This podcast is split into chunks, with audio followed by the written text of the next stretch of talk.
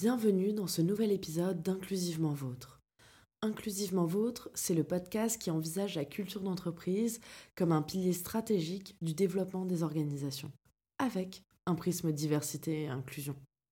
Je m'appelle Laura Driancourt et je suis l'hôte de ce podcast créé et produit par Projet Adelphité, l'agence de conseil et stratégie en diversité et inclusion qui propose une approche multidimensionnelle pour mettre ce sujet au cœur de la performance des organisations. Bonne écoute Épisode 24 Martine Delvaux L'exclusion comme forme d'intimidation. Ceci est la troisième partie de notre échange avec Martine Delvaux, professeuse de littérature et écrivaine. Dans les deux premières parties, nous avons discuté de la place des femmes dans l'entre-soi masculin et du fonctionnement des boys clubs nous clôturons notre échange avec une discussion passionnante sur la construction de l'essai Le Boys Club, des méthodes d'intimidation comme l'exclusion pour maintenir les rapports de domination, la malléabilité des cultures d'entreprise, des fausses excuses pour ne pas s'engager sur la diversité et l'inclusion. Ce qui m'intéresse ensuite, c'est de savoir comment vous avez commencé à vous intéresser à ce sujet. C'était en lien avec ce livre sur les serial girls, ce qui m'a amené à me tourner vers les hommes. Donc c'est quand même assez euh, symptomatique quand on écrit un livre sur les femmes. La première question qu'on nous pose, c'est mais oui, mais les hommes? Et moi, j'avais pas tellement envie de m'intéresser aux hommes, mais finalement, bon, je m'y suis consacrée. J'ai passé des années à accumuler des preuves. Ce livre, il a une, très longue bibliographie, beaucoup de notes en bas de page parce que j'allais pas m'avancer sur le terrain des hommes euh, me protéger. C'était une très longue recherche. J'ai finalement cédé. J'ai vraiment cédé parce que j'avais pas envie d'écrire ce livre. Je l'ai fait parce que je me suis dit, bah, si je le fais pas maintenant, je le ferai jamais. Et puis bon, le timing est bon, il faut y aller. Donc j'ai écrit ce livre, mais j'ai fonctionné comme j'avais fait pour les filles en série. Bon, les filles en série restent un peu plus euh, littéraires, je dirais, comme approche. Le Boys Club, c'est vraiment à partir de l'image, vraiment filmique, télévisuel et j'ai accumulé des exemples et puis je suis partie de ce que moi je repère, de ce que moi je vois pour construire mon argument.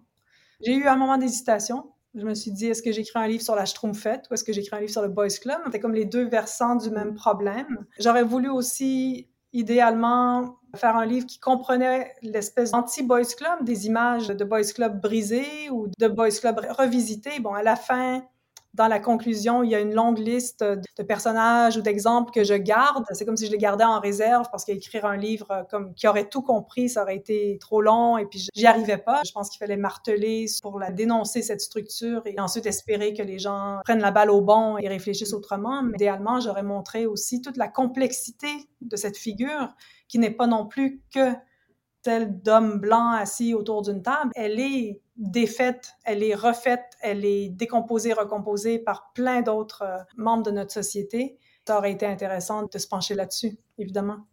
Peut-être qu'il y aura un autre essai à terme euh, dessus, sans aucune pression, bien entendu. Pour l'instant, je crois pas, mais on ne sait jamais. Vous disiez que vous aviez passé beaucoup de temps à accumuler des preuves, de la recherche là-dessus, notamment à partir de ce que vous observiez. Est-ce que c'est mmh un peu la même approche que Simone de Beauvoir décrivait dans Le Deuxième Sexe? J'ai plus le terme exact, mais qui est une analyse empirique à la base. on observe quelque chose et ensuite on le décrit et on l'analyse. Oui et non. Je pense que c'est pour ça aussi que mon livre est un peu perçu par des sociologues, par exemple, comme un ovni. Enfin, moi, je suis pas sociologue. C'est pas mon domaine. Donc, j'ai pas procédé de manière empirique. Je suis pas allée investir des lieux. Je suis pas allée observer. J'étais pas anthropologue non plus. Je suis vraiment partie de ce qu'on consomme. Aux États-Unis, j'ai étudié les études de genre, mais j'ai aussi étudié les études culturelles les cultural studies fabriquées de ça. C'est-à-dire qu'ils ne hiérarchisent pas entre Madame Bovary et un téléroman américain, un soap, là, comme on dit. Pour moi, tout est pareil. Tout se vaut parce que tout fait partie de ce contexte culturel dans lequel on vit, dans lequel on respire. Donc, c'est ça mon point de départ.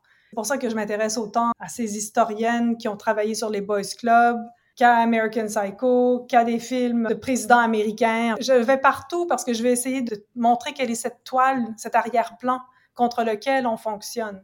Donc, c'est pas un travail de sociologue, c'est un travail de lectrice, de consommatrice, d'histoire des idées, si on veut, mais vraiment, c'est un travail de l'imaginaire. Après, ça se traduit dans la réalité. Hein. Trump, c'est une vraie personne, mais il reste que... J'ai lu autour. Par exemple, le cas de Trump est intéressant parce que j'ai tout lu ce qui traitait de lui, les documentaires sur lui, euh, mais jusqu'à l'autobiographie de la femme qui était architecte de la tour Trump à New York. Fascinant parce qu'on voit tous ces gens qui ont fréquenté cet homme et qui, par exemple, dans le cas de cette femme qui disait, ben, ça a été vraiment extraordinaire de travailler avec lui parce que j'ai pu faire ce que je voulais.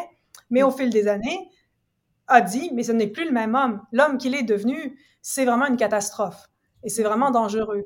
Donc, je me suis intéressée à ça, à tous ces gens autour de lui. Moi, je fonctionne de manière très intuitive et je me promène. Je suis comme une déambulatrice de la culture et donc j'allais partout. À la fois, euh, American Psycho, on fait référence à Trump, comme dans la série Billions, on fait référence à Orson Welles. J'aime ces allers-retours et comment l'imaginaire se construit au fond et comment on investit certaines figures, y compris celle du Boys Club. On revient un peu sur les entreprises. Les témoignages que vous avez reçus ou que vous avez entendus autour de vous, quelles sont les pratiques des entreprises que vous aimeriez voir disparaître? Cette manière, c'est presque une pratique de l'intimidation, mais qu'elle soit avouée ou non. C'est-à-dire qu'il y a toutes sortes de manières dont on intimide une portion des employés. Donc, dès qu'on se regroupe à l'exclusion d'eux, c'est une manière d'intimider.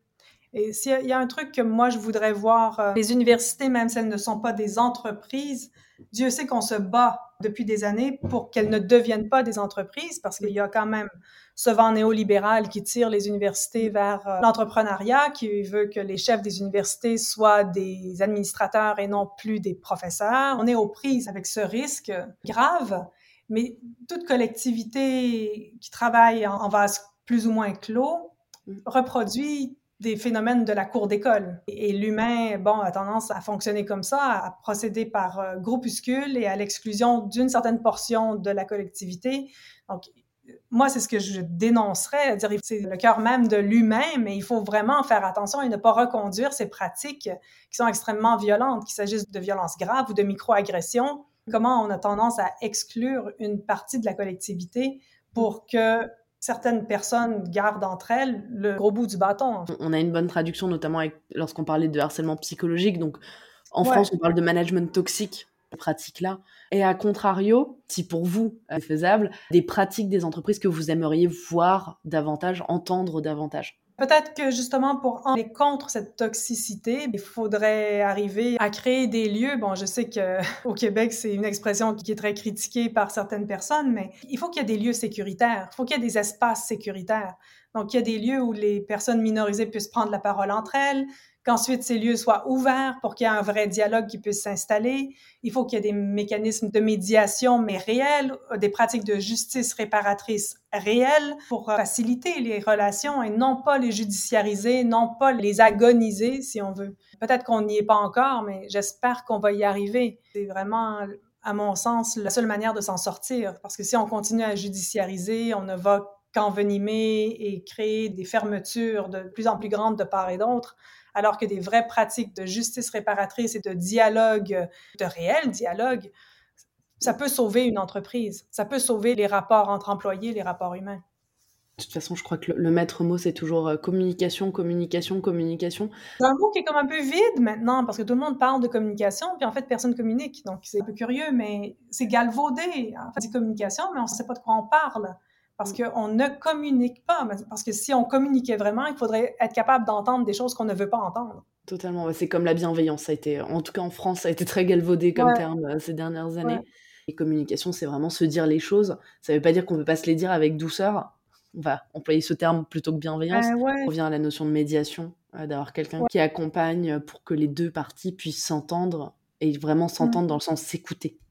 Déjà, si on arrive à s'écouter, et qu'on écoute euh, l'autre, non pas pour répondre, mais pour vraiment euh, l'entendre, euh, il y aura un bon progrès de fait sur ces questions. Enfin, c'est la base, mais sans cette base, je suis pas sûre qu'on puisse faire grand-chose. Dernière question avant d'aller sur les questions de conclusion.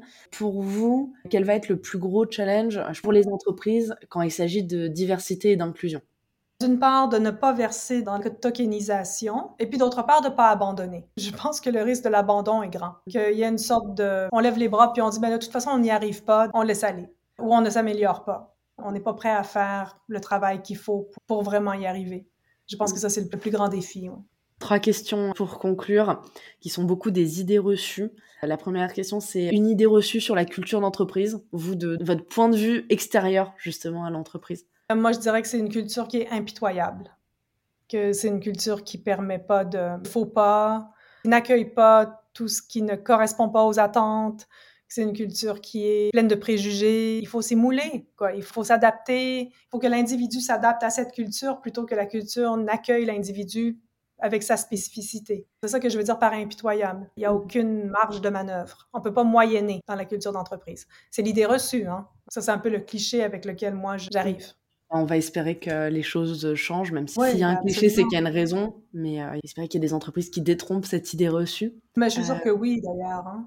J'ai bon espoir que les clients avec qui on travaille chez Projet Adelphité sont dans cette démarche de créer des lieux qui soient euh, plus sains et autant que possible hein, entre humains parce que de toute façon les relations humaines il y a de la friction qui se crée assez naturellement. Bah comment on travaille sur cette friction comment on la fluidifie et comment on vit justement avec l'inconfort initial de la vraie communication. Moi, je pense pas qu'on travaille pour rien. Je crois pas que les féministes depuis maintenant très longtemps, ou les antiracistes, les personnes qui luttent pour les droits LGBTQ+, je pense pas qu'on travaille pour rien. Je pense que ce qu'on fait a un impact. Mais mm. l'impact, il peut être dans la durée, ça peut être long, ça peut être difficile, ça peut être compliqué, comme on disait plus tôt. Mais mm. j'y crois. J'y crois aussi. En tout cas, ce serait compliqué de ne pas avoir cet espoir, d'avancer sans avoir euh, cet espoir qu'on a véritablement un impact. Toujours dans les idées reçues, une idée reçue sur la diversité et l'inclusion. Pour moi, la plus grande idée reçue, c'est que si on va dans le sens de la diversité et de l'inclusion, on va embaucher des personnes incompétentes. Ça, pour moi, c'est la plus grande erreur, la plus grave erreur, l'angle mort, comme si tous les hommes blancs embauchés depuis le début des temps étaient compétents. ça me fait hurler, vraiment. Et même quand des femmes me disent, mais j'ai pas envie d'être embauchée parce que je suis une femme, mais ils ont tous été embauchés parce que ce sont des hommes. Mm. C'est quoi la différence? Vraiment, mais c'est quoi la différence? Il faut arrêter, il faut lâcher ça. C'est ce qui nous maintient en retard, même les personnes concernées, d'avoir peur d'être embauchées et qu'on considère qu'on est incompétente. Mais putain, ils sont tous incompétents. Enfin, vraiment. On est entièrement d'accord et la position que j'ai sur la discrimination positive, je suis pas celle qu'on croit politique de discrimination positive, c'est euh, contrebalancer une discrimination positive qui existe en faveur des hommes. Oui, mais qui n'est jamais nommée comme telle. Exactement. Il y a quelqu'un un jour qui m'avait dit ça, justement, un homme qui m'avait dit, mais ça te dérangerait pas, parce qu'on parlait des quotas, ça te dérangerait pas d'être embauchée mm. embauché parce que tu es une femme? Et j'ai regardé, je fais, mais toi, ça te dérange pas d'être embauché parce que tu es un homme? Exact. Mais c'est ça. Comme s'ils font marche arrière, ils disent, ah non, mais attends, mais c'est vrai, mais au fond, ben oui, c'est ça. Et non, ça me dérangerait pas d'être embauchée parce que je suis une femme. Non, ça ne me dérangerait pas. C'est pas un défaut être une femme. C'est pas une tare, là. Et enfin, quelle phrase ou expression vous ne voulez plus entendre? Ce qu'on entend souvent au Québec, quand il y a, bon, je pense à des colloques organisés, et puis au, bout du compte, euh, l'affiche est annoncée, puis tout ce qu'on voit, c'est des visages d'hommes blancs. Et la réponse est, mais on n'en a pas trouvé. On n'en a pas trouvé. Vraiment. Vous n'avez pas trouvé de femmes, vous n'avez pas trouvé de personnes racisées, vous n'avez pas trouvé, vraiment, vous n'avez pas trouvé. Ça, faut arrêter. Ça, mm. c'est vraiment le pire du pire, là. On n'a pas trouvé.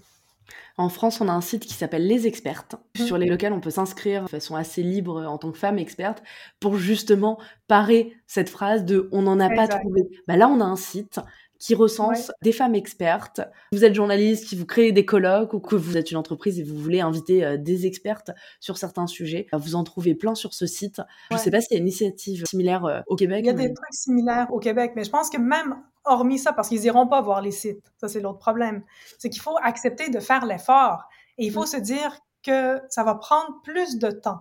Si on veut une représentation diversifiée, ça va prendre plus de temps. Donc, si on organise un colloque, on peut pas se dire qu'en un temps très court, on va y arriver. Donc, il faut prendre de l'avance. La réponse, c'est pas on n'en a pas trouvé. La réponse, c'est je m'y suis pris trop tard, donc je reporte le colloque. Et on le fera quand on aura une représentation diversifiée. C'est ça la réponse. D'ailleurs, ça s'inscrit dans cette idée de prendre le temps. Nous, on dit beaucoup ça à nos clients. On prend le temps, on travaille sur le temps long parce que quand on prend le temps, on est moins en train de courir. Et puis, c'est, je pense, repenser aussi plus globalement euh, une approche du travail en entreprise ben qui est sur le. On est tout le temps en train de courir, c'est stressant, c'est dur pour nos corps. Même pour les métiers de cadre, les métiers tertiaires, c'est extrêmement dur sur le corps, ce stress incessant. Et donc, si on ralentissait un peu, après des choses tout aussi bien, peut-être même dans le même temps imparti, parce qu'en fait, on met les processus en amont, on travaille dessus pour que ça se passe bien et qu'on soit pas tout le temps avec, comme on dit, la patate chaude. donc, de prendre le temps. Et donc, ça implique de, oui, un colloque, peut-être d'ordinaire, en un mois, on arrive à l'organiser. En fait, là, on va se dire, on va travailler dessus trois mois en avance. Le premier mois, on va chercher des invités qui soient diversifiés parce que c'est trouvable. Des experts et des expertes de diversifiés de tout horizon, on peut les trouver, ça existe. faut juste effectivement faire cet effort et ne pas hésiter à faire un appel sur les réseaux sociaux. C'est un grand pouvoir. Il n'y a pas de mal à admettre, j'en ai pas dans mon réseau, mais je veux le faire correctement. Oui, tout à fait. On arrive à la fin. Et je vais vous poser une dernière question que je pose à tout le monde dans le podcast. C'est à la fin de cet enregistrement, comment vous vous sentez? Je me sens aussi fatiguée qu'au début, mais toujours un peu galvanisant, je crois, d'arriver à, réfléchir à ses idées et puis de laisser sortir un peu sa colère parce que c'est pas si facile de vivre dans un, monde comme celui-là quand on fait pas partie de la classe dirigeante, pour le dire comme ça. On fait pas partie du groupe d'élus. C'est aussi épuisant de toujours devoir se battre pour ou dénoncer ou simplement exister. Mais c'est en même temps galvanisant d'arriver à le nommer. Merci beaucoup, Martine, pour cet épisode. J'espère que pour les gens qui nous écoutent, ça vous a plu. Et on se retrouve euh, très bientôt pour un nouvel épisode d'Inclusivement Vôtre. Merci à vous. Plus un lieu concentre du pouvoir, plus il est probable que les boys clubs y régneront et qu'être une femme, qui plus est racisée, sera vue comme une exception. Celle-ci sera alors perçue comme une anomalie, tolérée dans le meilleur des cas, violemment rejeté sinon. L'exemple le plus parlant est celui de l'Assemblée nationale française et la misogynie que subissent régulièrement les députés femmes. Or, ces boys clubs, étant dans des lieux de pouvoir, prennent des décisions qui impactent énormément de personnes, si ce n'est la société entière. Il est donc essentiel de faire disparaître ces groupes. Pour cela, une diversité représentative de la société au sein des lieux de pouvoir est la seule solution. Dites-nous ce que vous en avez pensé en commentaire ou par mail à contact at projet sans accent. Le podcast rentre en pause estivale. Nous nous retrouvons à la rentrée avec un fondateur qui a fait de l'accessibilité sa mission de vie.